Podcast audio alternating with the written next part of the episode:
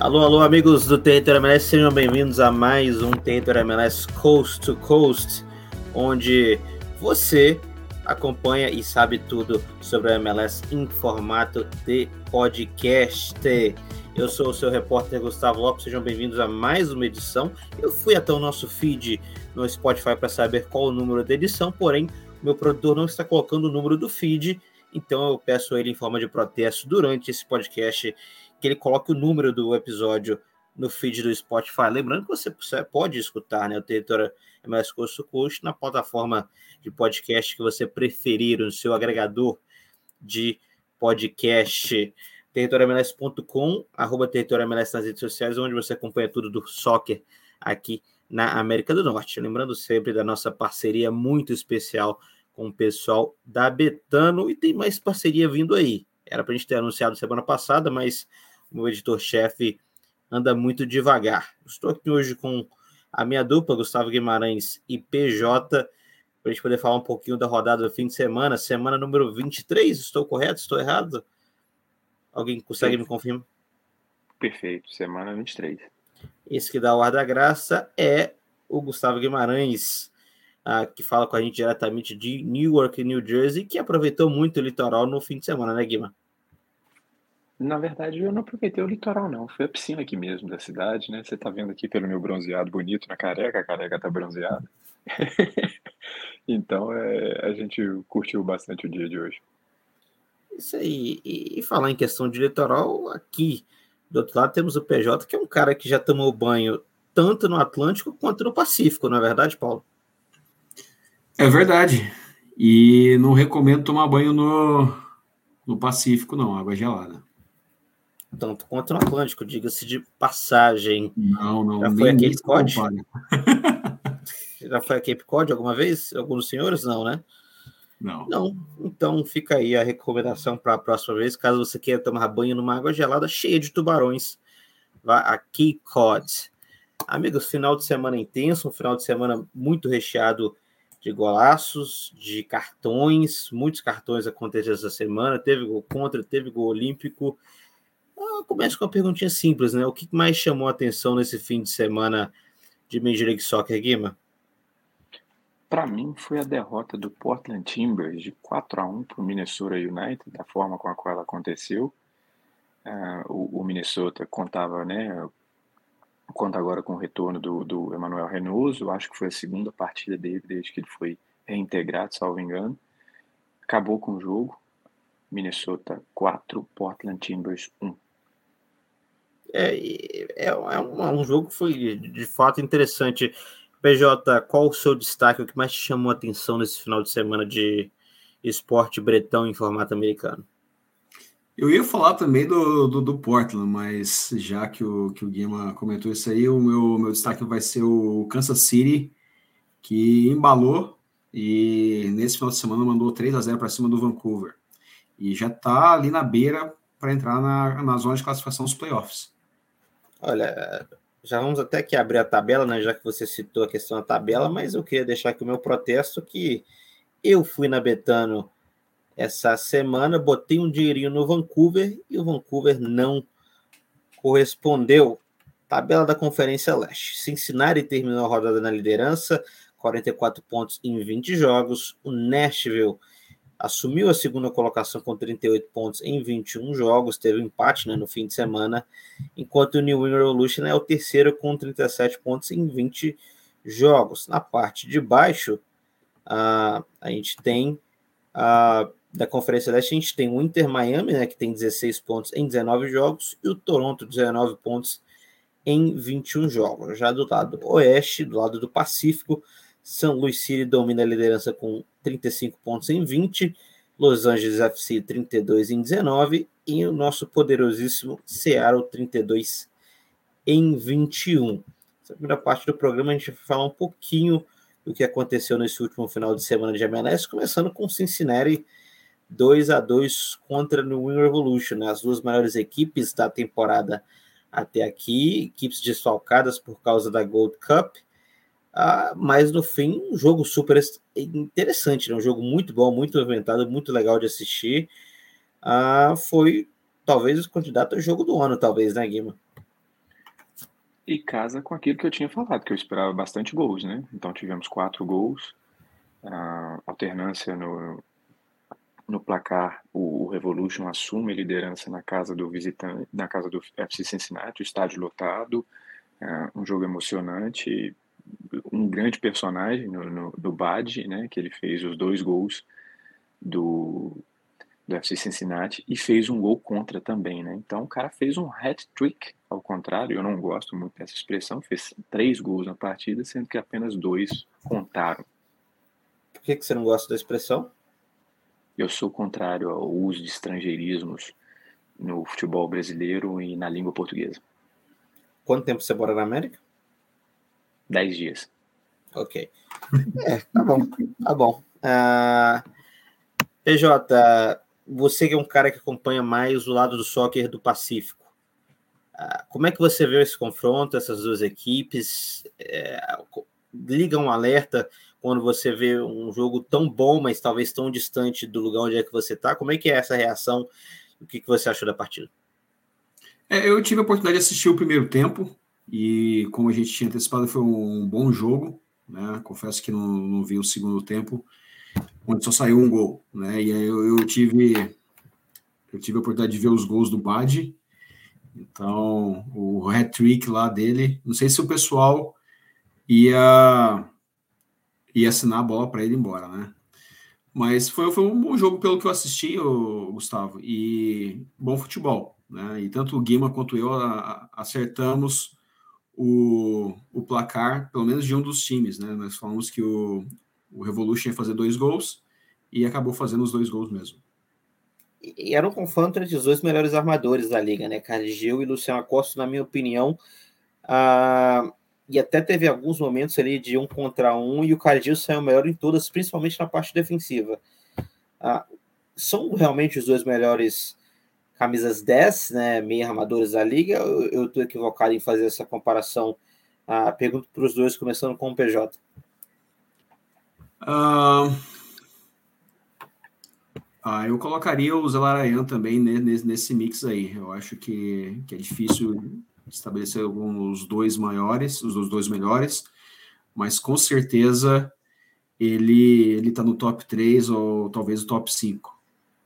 Não podemos esquecer do MVP da temporada passada, Rani Mukhtar, né? Então, mas somos... o Mukhtar não é muito bem aquele mesmo armador estilo Caju e a Costa, ué.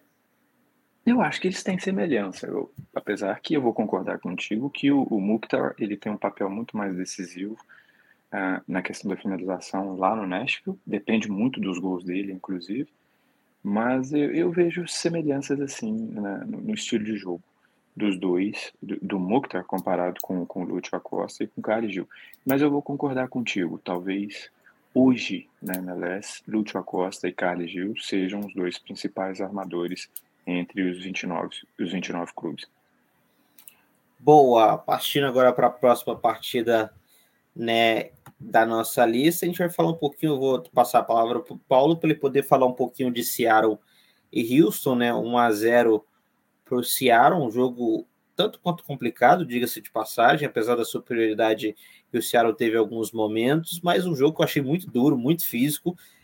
E depois o, o Guilherme pode falar, ele falou um pouquinho com o Ben treinador do Houston Dino, sobre a expulsão do Mikael, o zagueiro ex-Atlético Mineiro, que foi expulso né, durante a partida e que talvez não tenha sido de forma direta, mas ajudou um pouquinho nessa vitória uh, do Seattle. É, uh, até o, o título do, do, do Sounders Cash dessa semana foi justamente que 1 a 0 é goleada. O Sounders que vinha numa, numa sequência de cinco jogos sem vitória, os três últimos no Lumen Field, é, o time não tinha, não tinha conseguido marcar, e 1 a 0 foi o suficiente para ganhar o jogo nesse, nesse sábado. Uh, boa participação do brasileiro Léo Chu, que, como a gente já vinha falando, tem sido um dos principais, se não o principal jogador dessa equipe do Seattle. E foi ele que fez a jogada, ele e o Nicolas Lodeiro, né, foi uma tabelinha deles ali que acabou resultando na assistência do Léo Chu para o Albert Rusnak. 1 a 0 um gol que saiu cinco minutos depois da expulsão do brasileiro Mikael, que conseguiu tomar dois cartões amarelos no espaço de menos de dois minutos. Né? Então, Uh, talvez o árbitro tenha sido um pouco rigoroso, especialmente no, no segundo no segundo amarelo, mas é, com certeza depois da expulsão, o Seattle que não estava exercendo muita pressão, foi para cima e acabou fazendo o gol cinco minutos depois. Então eu acho que realmente a expulsão influenciou um pouco no, no ímpeto do time de Seattle ao ir para cima do, do Houston. E foi um roteiro bem parecido com o primeiro jogo entre essas duas equipes lá, lá em Houston. Né?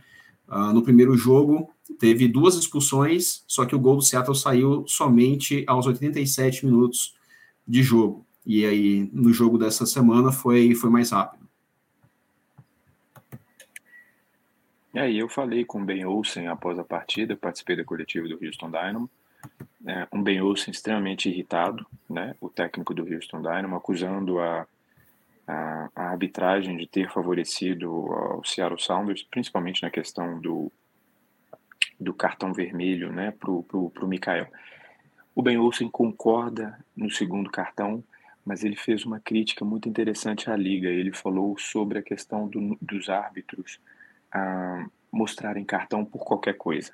Ele questionou muito a, a decisão do juiz em ter mostrado o primeiro cartão amarelo para o Mikael, ao contrário do que você está falando. Ele concordou, inclusive, com o juiz, falando que a segunda falta do Mikael era sim uma falta para passível para cartão amarelo.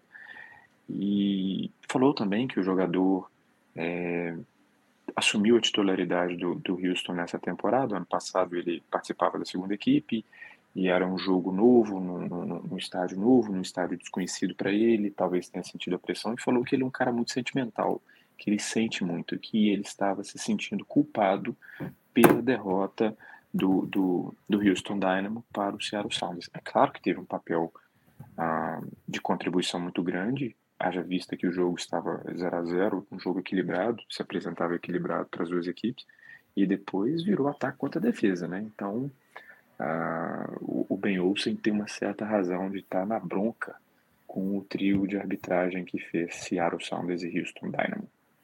E, é mais uma semana da gente falando da arbitragem na MLS. Ah, na minha, na minha opinião pessoal, essa talvez seja uma semana muito ruim para os árbitros. Eu consigo te falar no mínimo quatro ou cinco jogos com erros gravíssimos na Major League Soccer. Não estou dizendo que esse jogo em si teve um erro gravíssimo, aí vai da opinião de cada um. Porém, até no próprio jogo Cincinnati Revolution tem um erro gravíssimo de arbitragem que é absurdo. Em outros jogos também, muitos cartões. A gente continua semana a semana falando, a gente não está falando do Brasileirão, a gente está falando da MLS, uh, ah, e parece que a gente está falando do Brasileirão, né? Esse é o meu ponto. Primeiro, qual que, são, qual que é o erro desses árbitros americanos, o que, que tem acontecendo e como que a gente pode melhorar essa arbitragem, seja numa discussão aqui na América, também levando em consideração o Brasil e outros lugares do mundo. É o VAR que não funciona muito bem? É porque os juízes americanos não jogam futebol? talvez nunca jogaram futebol e não tem aquele conhecimento do jogo. Uh, o que está acontecendo com esses árbitros e como que a gente pode melhorar, ou pelo menos ter esse debate, né, PJ? Eu acho que a arbitragem ela é discutível no mundo inteiro, né? Todos os modelos. Talvez o, o melhor modelo que a gente tenha seja da, da Premier League. E talvez não por acaso, porque é a liga mais desenvolvida é a liga que mais rola dinheiro no mundo. É, a gente vê discussão no Brasil, a gente vê discussão aqui nos Estados Unidos. É, eu, eu, sinceramente, acho que, que é, é, uma situação muito complexa. É um, é um, sistema complexo, é um problema difícil de se resolver. É, talvez passe pelo, pelo, pelo, que você comentou, de que alguns árbitros talvez não tenham é, jogado futebol, tenham um, um contato mais como, digamos, como usuário né, do, do sistema, então, é, é uma situação muito complexa, o, Gustavo. Eu acho que ah, talvez. Eu acho que o principal problema é, são os critérios que são muito diferentes de árbitro para árbitro. Né? Então, talvez, de alguma forma, tentar unificar critérios ou educar mais para tentar diminuir as diferenças, porque a gente vê lances muito parecidos em, em jogos diferentes e eles têm resultados diferentes. Né? Ou, é, reações diferentes por, por conta dos árbitros. Então, eu acho que isso, isso, é a principal crítica que, pelo menos, eu tenho contra os árbitros da, aqui da, da Major League Soccer. Essa falta de critério existe mesmo, existe, ela é latente, uh, não agrada, obviamente. E tem um outro ponto. Uh, esse ano nós temos 29 equipes, né? Temos uma nova equipe em relação ao ano passado, que era o St. Louis. Então, você, por rodada, você aumenta o número de árbitros em quatro. Na verdade, cinco. São os, os, os três de campo, Muito o árbitro né? reserva, e são sete, né? E, e Sete o, ou oito, se não me engano. E o, e o, e o pessoal que está na cabine do VAR. Então, uh, é gente sem experiência, claramente, porque a Pro tem que buscar mais árbitros para fazer a rodada, para complementar a arbitragem, e, e, você vai trazer gente inexperiente. O grande problema para mim na arbitragem dos Estados Unidos ocorre quando você pega um juiz veterano, como é o caso do Ted Unkel, e ele continua fazendo erros, cometendo erros bizarros ou erros infantis, da forma que vocês preferirem. Isso é o que mais me incomoda. Não são os árbitros que acabaram de chegar na liga e vão cometer erros são humanos, né? Falta capacitação, falta experiência e, e, e ainda tem tempo para evoluir. O problema para mim ocorre quando árbitros já é, experientes dentro da liga, aí você pode pegar o Ted Ankel, a Cristina, você pode pegar o Victor Rivas, você tem uma, um, uma gama de juízes, de árbitros aqui nos Estados Unidos que seguidamente vão cometer os mesmos erros. Por exemplo, a, na partida que eu acompanhei New York Red Bulls e Columbus Crew, tivemos um erro de arbitragem. Ah, o Elias Manuel, a gente chama, a gente costuma dizer aqui nos Estados Unidos, ele foi uh, o árbitro freeze, o Elias Manuel na hora da cobrança do pênalti, né? Ele teve que, ele tomou muito tempo ali para autorizar a cobrança e acabou prejudicando o desempenho brasileiro. Então, uh, é uma característica ruim da Major League Soccer que eu particularmente não sei como é que tem que ser resolvido não, porque a arbitragem é ruim em todo mundo, né? Então. É, e agora só também querendo não dar uma desculpa, né, mas já dizendo que os árbitros aqui nos Estados Unidos eles não são profissionais assim como no Brasil. Eu acho que isso é um mega fator que atrapalha na preparação, atrapalha na questão mental, psicológica, isso pode estar afetando dentro de campo Além de, acho que talvez a melhor analogia, não analogia, mas a melhor comparação, é que no Brasil se usa o VAR demais. E eu tenho a, sensação que aqui nos Estados Unidos eles tentam não ir ao VAR. E eu conheço, já conversei com uma fonte que é ligada à PRO, e os juízes daqui, eles pedem e oram para que não vão ao VAR. Eles não gostam de ir ao VAR, não gostam de ser chamados, e eles tentam não utilizar o VAR. Não ir, a, que eu digo de utilizar o VAR é ir ali na telinha para eles mesmos assistirem e tomarem a decisão. Acho que talvez seja a maior diferença na minha visão e a maior similaridade é que eles não são profissionais assim como no Brasil, só para os nossos ouvintes entenderem um pouquinho mais da situação. O, o VAR, na verdade, quando o juiz ele vai ao VAR, na verdade é, é para mostrar um erro dele, né? Então, é, é perfeitamente entendível que, que quando o cara é chamado pelo VAR é porque ele errou. Né? Então, é, é, ruim porque o VAR veio para melhorar o jogo, para se tornar mais ou menos injusto, né? para se corrigir injustiças, mas não tem que querer. O que eu acho de, é, interessante aqui também nos Estados Unidos é que o VAR ele é central, né? Então, assim como é na NFL, é, todo, todo o sistema de vídeo é, ele é central, se não me engano, em Atlanta. É, exatamente, né? Um, um, lugar com todos os juízes de VAR que ficam ali naquele mesmo lugar e chamam quando precisa, né?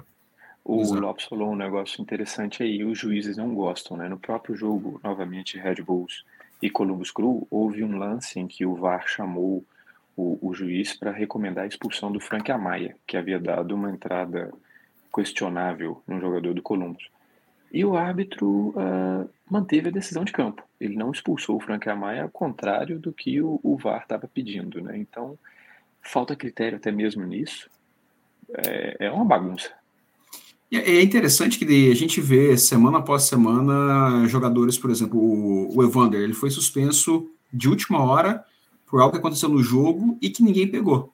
Né? O juiz não pegou, o VAR não pegou, e ele foi suspenso dias depois por conta, acho que foi por é, que eles chamam de embelezamento, né, de, de tentar ludibriar o árbitro.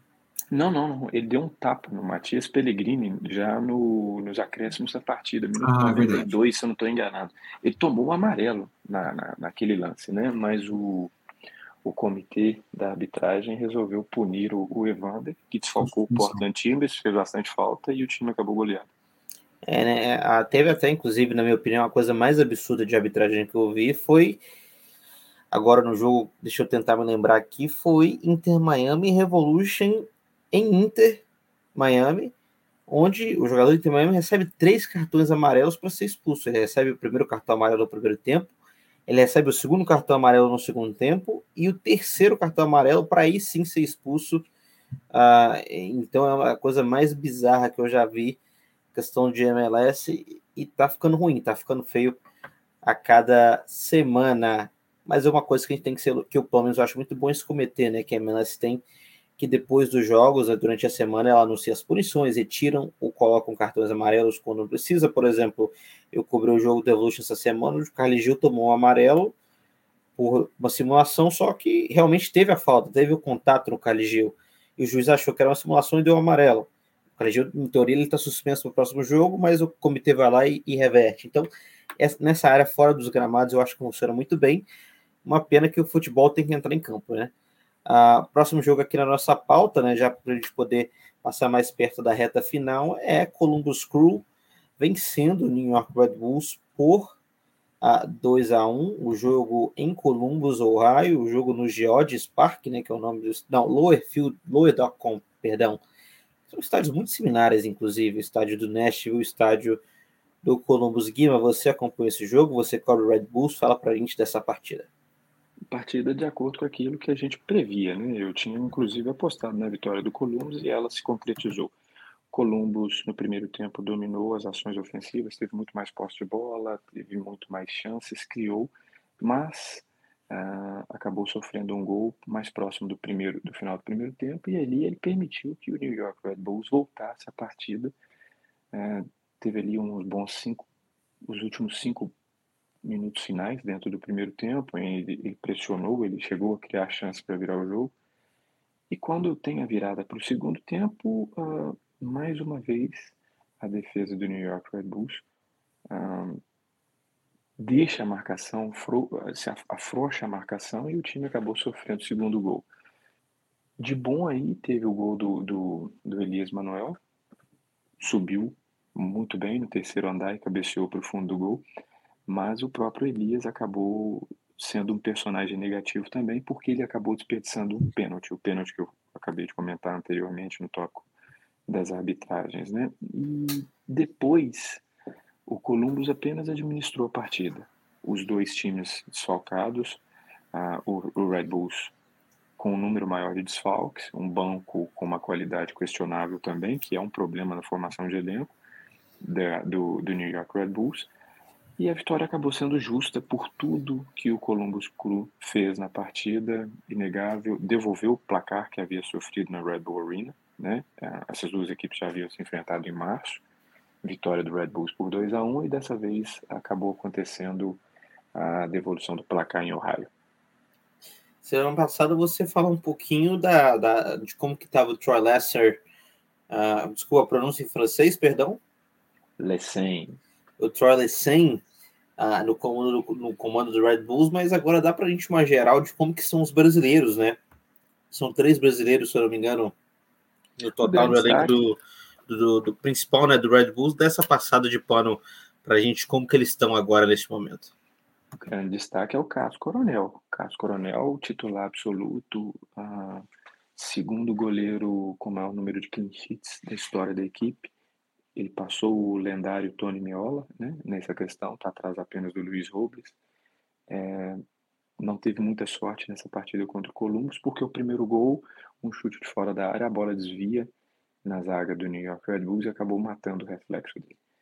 O segundo, uh, o segundo jogador é o Elias, que fez gol, inclusive, seu segundo gol na temporada, um número baixo é um ataque que tem dificuldades para fazer gol, e o terceiro é o Luquinhas, né, que é o meio atacante designado, tem um gol apenas na temporada também, ficou fora por quase dois meses devido à lesão, voltou há pouco tempo. são os três brasileiros do, principal elenco. E temos também o Cauã, emprestado pelo Red Bull Bragantino para o Red Bull 2, que ainda treina apenas na segunda equipe. É um lateral direito e que aguarda sua chance para despontar na primeira equipe ainda. Ah, são esses os brasileiros, né? A gente tem mais meninos na base aí. O Red Bulls tem uma base muito farta, o trabalho de base, inclusive, é muito bom. Mas não, no elenco principal são essas opções aí. E a gente teve no início do ano uma polêmica com o Carlos Coronel, né, dizendo que ele queria sair. A gente escuta alguns rumores nos bastidores sobre o Luquinhas. Alguma chance desses brasileiros saírem na janela do meio de ano? Do meio de ano? Não, não, não, não. não, não, não. Pelo menos não existe essa opção, não, não, não tem nenhum rumor. O time vendeu o Christian Cáceres para o futebol francês na rodada na semana passada. Ah, e porque era um jogador que estava em final de contrato, então apareceu uma oferta e o clube, para não perder um jogador de graça, acabou aceitando a oferta imediatamente, né? Então, é, é o que tem de momento. Carlos Coronel, se você vendê-lo, você tem que buscar reposição, não é uma posição fácil de achar um reforço, principalmente dentro dos Estados Unidos. E o Luquinhas uh, teve uma temporada melhor no ano passado, eu ia falar muito boa, mas talvez melhor seja mais condizente e esse ano vem sofrendo aí para começar a despontar com o seu melhor futebol. Ah, Carlos Coronel ou Everson, goleiro do Galo? Carlos Coronel, inclusive, né? Figuraça, tá com cabelo nevou, no estilo nevou, entre aspas. Estilo Gustavo Lopes. estilo Gustavo Lopes, né?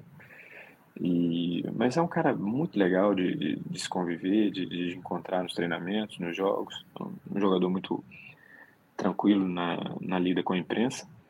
E até engraçado, né? Às vezes você faz uma pergunta em português, ele te responde em espanhol e eu não tenho a menor razão, a menor explicação para isso. É um, um, sujeito engraçado. Falar em perguntar em português responder em espanhol, um abraço para o Sérgio Santos, né? Que entrou no jogo do Cincinnati no segundo tempo, no fim de semana. Amigos, última pauta do nosso podcast desse início de semana, agora com duas edições a pedido da produção, após sugestão de PJ, é o clássico, é o clássico, né? Que acontece na terça-feira entre LA Galaxy e LAFC, no dia 4 de julho, dia da independência americana, que eu, aliás, até dizer aqui pessoalmente, é o meu feriado favorito, eu não sou nem americano, olha só, como quem diria, né? momentos diferentes, porém similares, algumas pessoas diriam, pessoas que até o mês atrás diriam, diziam né, que o LFC era a melhor equipe da história da MLS, hoje já dizem que o El Clássico não é mais importante, porque o time está em uma fase. Como que essas duas equipes estão vindo para esse jogo? Quem é favorito, quem não é? E o que, que a gente pode esperar de um El Clássico no Rose Bowl? A expectativa de 70 mil pessoas no 4 de julho, né, PJ? É, acho que a expectativa é, é, alta, apesar de que o momento das equipes é, não é bom. O Galaxy vem cambaleando lá na, no final da, da, tabela desde o início do campeonato. É, perdeu o Ticharito por vários meses e a única, a única fagulha de bom futebol ali é o Rick Puig. Então, acho que é muito pouco. O, o o, desculpe, o LAFC vem de uma inconstância muito grande. Né? Na, mesma semana que ganha um jogo importante, é, perde o outro. Então, resta saber que se além dos, dos desfalques que o time tem, tem tido, psicologicamente, como é que eles, eles vão realmente voltar ao, que, ao nível que eles estavam quando estavam disputando a Coca Champions. Né? Eu acho que a, a perda da, da, final ali interferiu um pouco. Depois eles retomaram o caminho das vitórias é, logo no jogo antes do, do Seattle e também em cima do Seattle, que é, é um jogo importante de afirmação, especialmente ali no topo da tabela da Conferência Oeste. Então, é um jogo que vai ser interessante de se assistir, né? Era um jogo que era para ter, ter, acontecido na primeira rodada e acabou sendo é, remarcado por conta do mau tempo na, na, naquela ocasião. Então, é uma situação bem diferente do que era, é, do que deveria ter sido na, na primeira rodada. O, o vem de uma derrota para o FC Dallas por 1 a 0 O Galaxy vem de um empate com 2 a 2 contra o San José. Até teve uma boa atuação do Douglas Costa. É um LFC que está lá em cima na tabela, segundo da conferência. E um LA Galaxy está lá embaixo, na, também na mesma conferência. Quem chega em melhor momento para esse jogo, Guima? Se a gente for olhar num, num, cenário maior, o LFC tem um favoritismo. Ele chega num, numa situação um pouco melhor na comparação com o rival, que figura sempre na parte de baixo da tabela, na Conferência Leste. Mas é um clássico.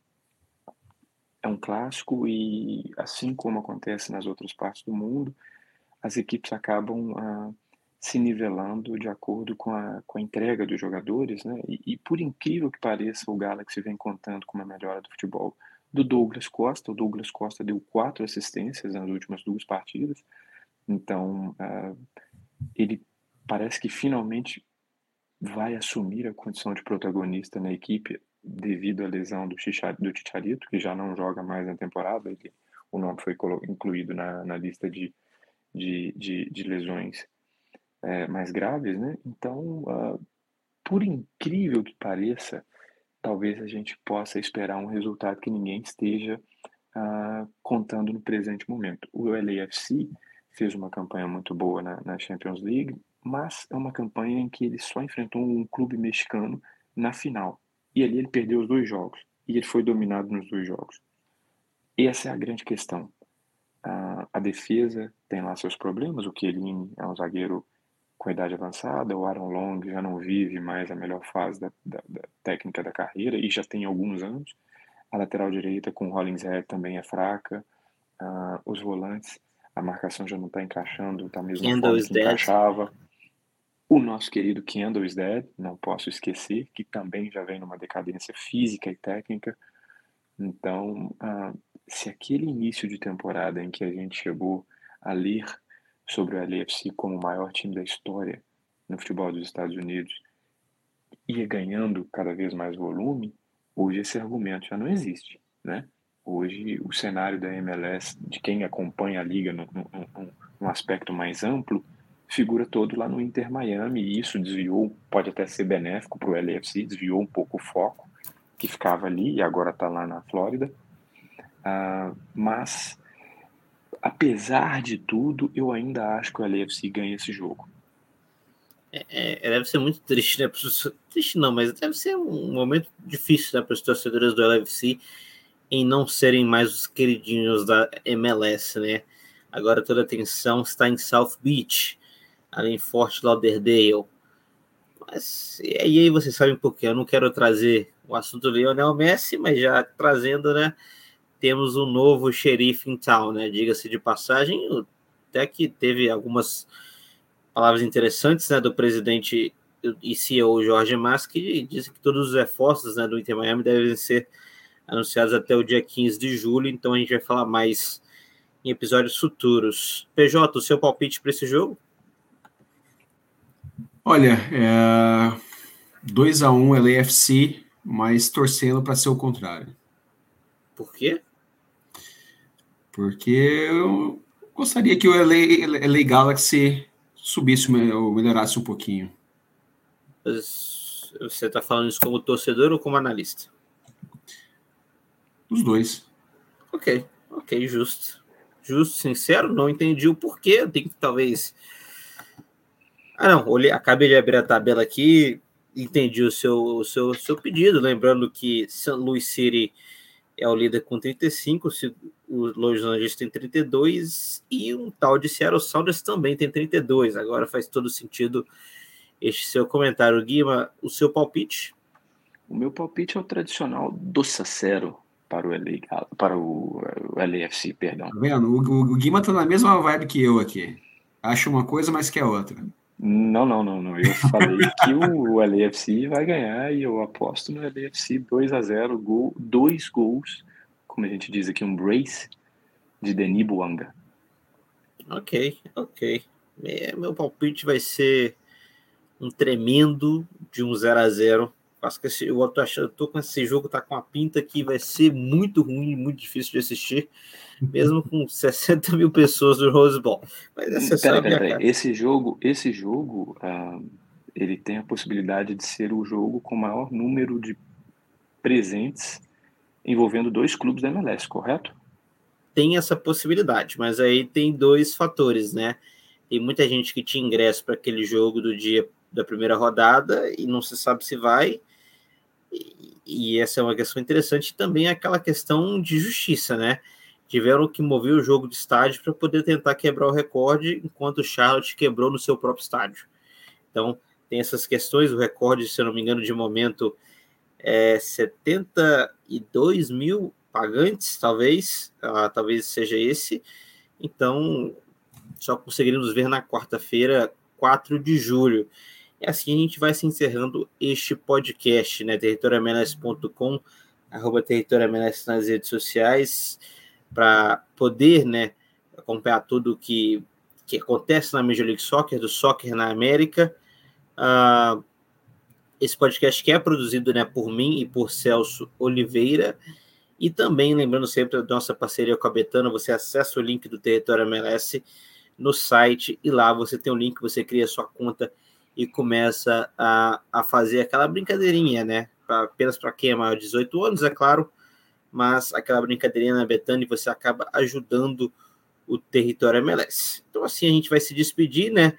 Ah, e como é o final de semana do 4 de julho, né? Que tá, vai acontecer o feriado aqui nos Estados Unidos, onde todos nós nos localizamos neste momento, mas não por muito tempo eu vou perguntar para vocês qual que é a música né, sobre os Estados Unidos que vocês mais gostam. Vou te dar quatro opções, você tem que escolher uma dessas quatro opções para a gente poder celebrar o 4 de julho aqui no território MLS Coast to Coast.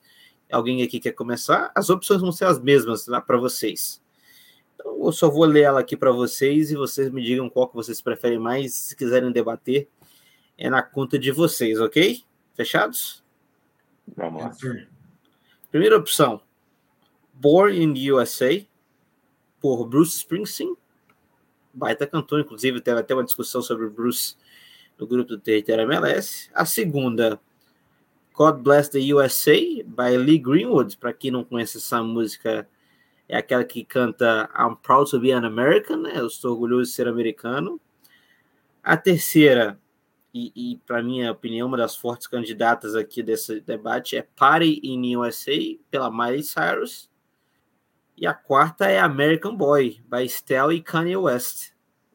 Alguém quer começar dando palpite? Que é o, dando qual música dessas quatro vocês gostam mais? Eu gosto do rock, então eu vou Born in the USA do nosso querido Bruce Springsteen, que é de Nova Jersey, diga-se de passagem.